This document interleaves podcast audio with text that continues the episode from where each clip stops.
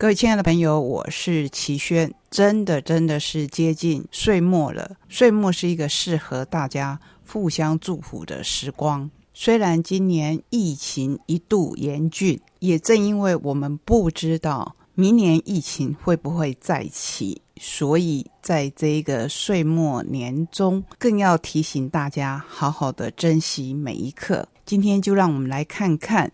这一个美丽的地方，它的过去，他的现在，以及我们共同期许努力的未来。各位亲爱的朋友，我是齐轩，欢迎来到懒得出去在家看书的选书单元。好像有一阵子没有跟您介绍大量的书了。可能你会说，齐学，你不是每周每周都在介绍书吗？是这样没有错。可是有时候我会介绍多一点，有时候会专注在某一本上头。因为现在是接近岁末了，所以我的书柜里还有好多书，看得我有一点心急，真的想要在今年就赶快介绍给大家。不过这好像有点不可能，没有关系。幸好我们台湾有两个年。就是新历年跟旧历年，那我只好期许我自己在旧历年前可以把二零二一年出版而我有收到的书都尽量的在空中跟您分享。今天的选书，我循着一个主题，就是地方，这个地方叫台湾。有些书是涵盖了全岛，有些书是特定在一个地方。不过，他们有一个共同的特色，就是他们讲的历史坐标可能不是在今天，不是在线下此刻，而是带领我们回到某一个时代。比如说，要跟您介绍的第一本《岛屿浮世绘》。日治台湾的大众生活由蔚蓝文化所出版。蒋竹山这一位清华大学历史系的博士，现任中央大学历史所副教授兼所长，研究兴趣喜欢打破传统台湾史、中国史、世界史三块分立的框架，主要方向是医疗史、新文化史、全球史。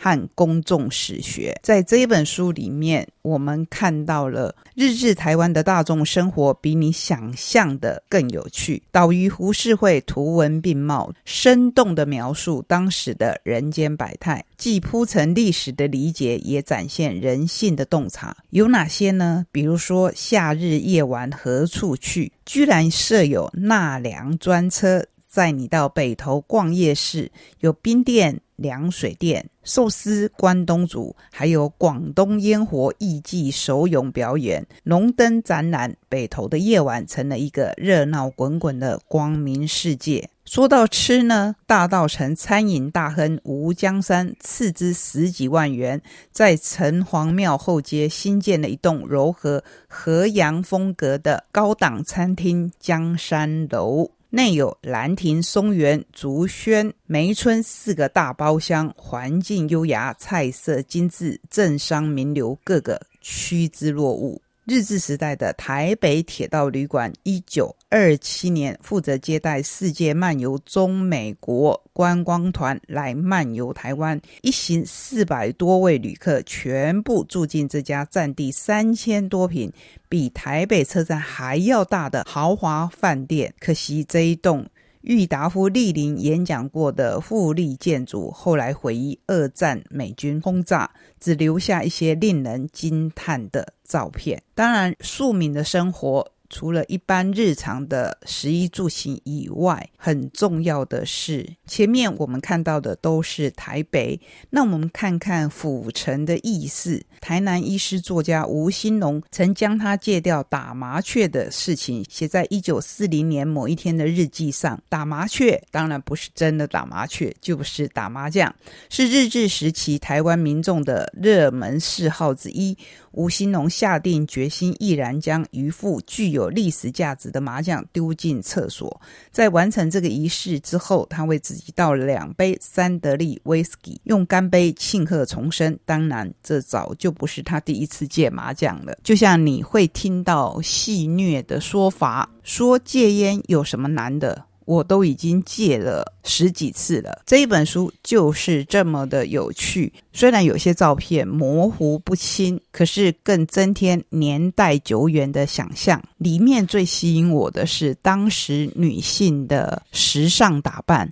您会看到走在街头穿着时髦洋装、手拿泡澡敷包的妇女，跟现在相比，真是一点都不逊色，反而增添了怀旧的美感。这是这一本《岛屿浮世绘》。接着，我们要介绍两本关于台南，同样由蔚蓝文化所出版的好书，一本是《岛内漂泊记事》，一本是《流转的街道》。《流转的街道》介绍的是府城米粮研究。曾经有一个时代，府城大街小巷充满碾米机清脆的运转声，牛车在火车站与市区运载谷粮往来不息。那时，台南的米粮行比 Seven Eleven 还要兴盛。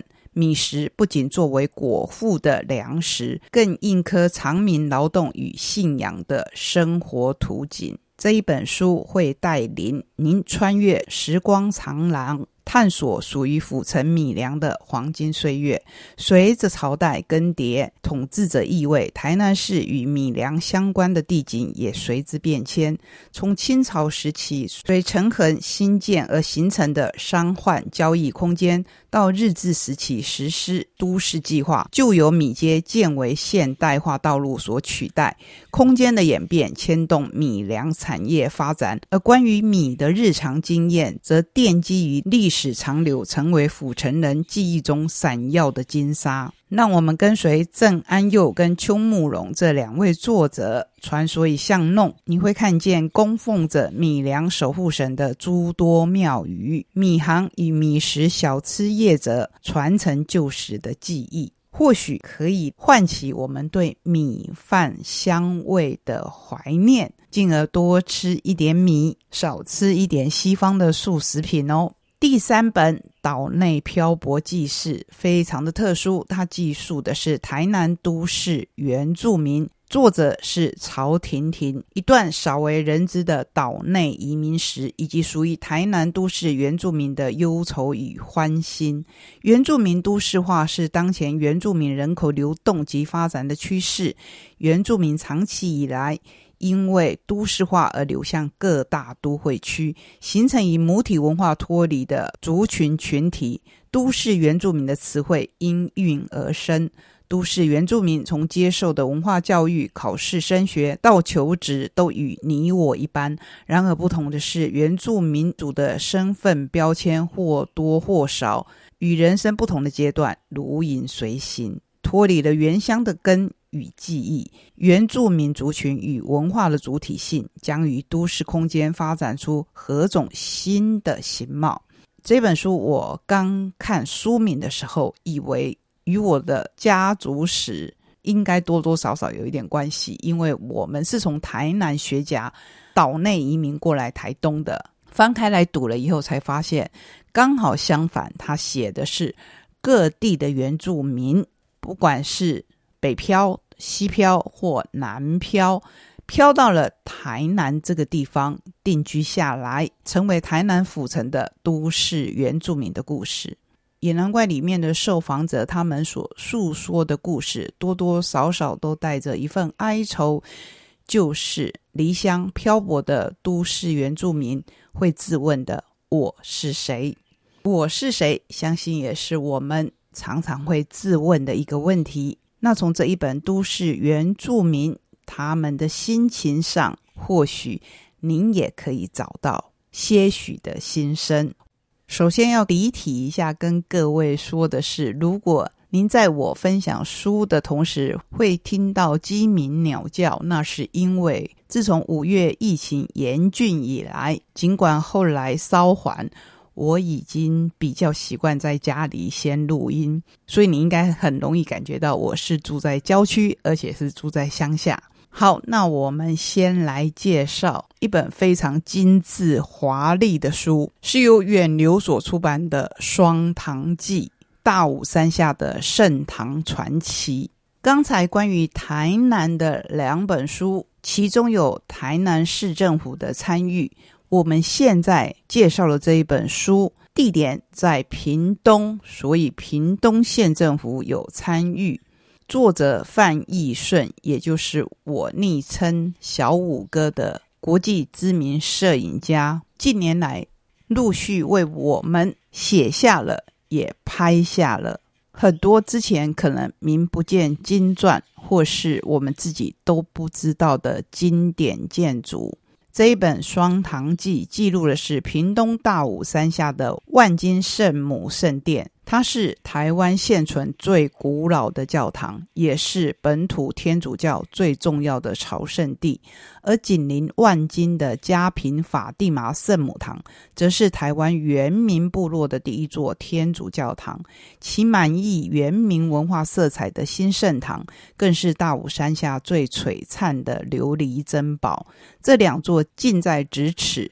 新建时期相隔一个半世纪的教堂所历经的波折演变大异奇趣，仿佛是台湾史的精彩缩影。而交织其中族群、宗教与文化的撞击，人神之间的纠葛，又会带给人们什么样的生命启示？继海岸山脉的瑞士人、山丘上的修道院、宫东的教堂后的多年沉淀，范义顺再次以深刻的文字及动人的影像，打造出如史诗般关于信仰、文化传承与真爱探索的永恒篇章。有没有注意到我刚才介绍的三本书里头，《山丘上的修道院》介绍的是外国的修道院？除此之外的另外两本《海岸山脉的瑞士人》与《宫东的教堂》，是与我们台东密不可分的历史，以及隐身在校园内的经典教堂。这次小五哥帮我们带来的是有别于电视剧《斯卡罗》的另一个面相，就像历史本来就是人人看，人人有自己的观点，人人有自己的想法。所以这一本从古老万金到狂野家平两座大教堂的故事，开启观看台湾史的另类视角。我先在这边打住，因为如果您已经看到这本书，就会在腰带上看到小五哥特地回国来，将从今年到明年举办六场分享的讲座。其中第四站一月八号就在我们的台东由协会来主办，那我讲当然不如您到时候亲自听作者讲，什么时间、什么地点，先卖个关子，等一下第三段就跟您详细的聊。接下来时间我要赶快介绍另一座城市过去的风貌。一本是大块文化的《八零朝台北》，就是一九八零年代。最近有一部台剧深受大家的欢迎，叫做《华灯初上》。可是服装啊、发型啊，再再引起讨论。虽然制作单位非常的用心。可是，毕竟要完全复刻那个时代的穿着打扮，我想还是有点难度。尤其是如果您看到这一本《八零朝台北》的封面，就会看到最典型的又宽又重的垫肩。这一本书由台湾娱乐先驱、华语摇滚教父倪崇华策划，负责采访编辑的是故事 Story Studio。想一想，热血灿烂的八零年代，你有参与过吗？那个时代，我们开始跟法镜武镜说拜拜。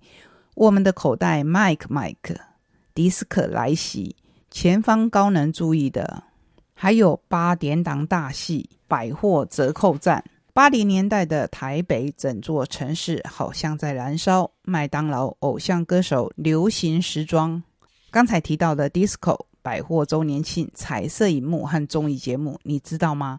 这些我们还以为天经地义的事，都是从八零年代开始出现的。八零年代的台湾可不只有政治解严，在这个股市首次冲破万点的繁华社会，自由而兴奋的台北出现了前所未有的城市场景，从时尚、饮食、购物、电视、音乐，乃至于跑夜店，不止创造流行娱乐史上灿烂且革命性的一页，至今能深深影响你我的生活。所以这本书除了以宏观的专文介绍了八零年代社会与潮流的变换，也史无前例的访谈数位重量级潮流推手，以他们精彩的围观生命史，搭配珍贵的影像，带你见证八零年代台湾火焰般的炙热与辉煌。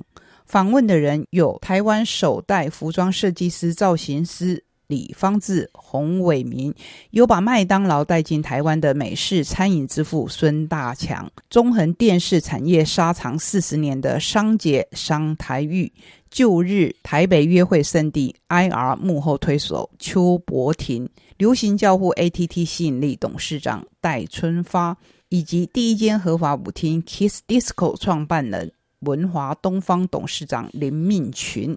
那只有这些吗？当然不止，还有当代潮人专访，占卜陈陆宽、郑光庭、Ken and 凯利、陈新龙等等，新旧碰撞出来的火花，探问潮流的本质，让你看见不一样的台北。这是热闹滚滚的台北。那如果我们要看安静一点的台北呢？介绍你新经典文化，由张大春先生所写的《我的老台北》。我的老台北没有一个固定的坐标，它就在那儿，在辽宁街的公共电话亭旁，在汉中街博爱路的相机行外，在安和路麦田咖啡馆做着梦的时光里，在如今只剩片段记忆却难以忘怀老台北的故事当中。张大春先生的文字实在不必要我多做介绍，我是翻开来就放不下去的。所以我想要跟你分享的是自序的一段，标题是“看见哪一片寂静”，说的是这一本书的由来。他说这一本书很多都是用手机一个字一个字打出来的，其实那样对眼睛当然不好，而且还是在他手术之前。不过写字的人总是这样，一写就停不下来。什么时候会停下来呢？他说：“他通常是沾溺于鸟声沉静下来的那一段时间，我会胡思乱想些不一定和 Podcast 出版，也不一定和老台北有什么关联的事物。在一整片连天连地、连手机屏幕也沉暗下来的暗黑之中，我预习着以后必然有一天会来到。”而我什么也看不见的生命情境，随即感觉平静，因为就在每一次不那么驰骋目力的时候，我的过往却开始清晰明亮。那些我以为早已被岁月冲刷无遗的生命细节，都还在某处。最后一段，大春先生这么说：我一方面安慰自己，事茫茫随着法苍苍而来，这是正常的老化现象。不必求医，或者等着严重些了再去求医也未晚矣。另一方面，则仗着还能够写大小字，而觉得自己并不曾空虚度日。所以在那一段时间，面对殷殷垂问“老台北几时更新啊”这样的问题。我就用这一篇文字回答诸君：如果你愿意多听听上一班鸣叫的鸟儿在何等的夜色中嘤嘤呼叫，就请看看这一本书。如果你没有读书的时间，只消明白一件事也就够了：在不同的时空坐标上鸣叫过的，不一定要留下自己的声音或印记，因为在不同的世代之间，最美好的是那一片寂静。读书是一段极静的时光，有的书很热闹，有的书很沉静。今天跟您分享的选书，每一本我都很喜欢，希望你也可以从里面找到你所喜欢的阅读。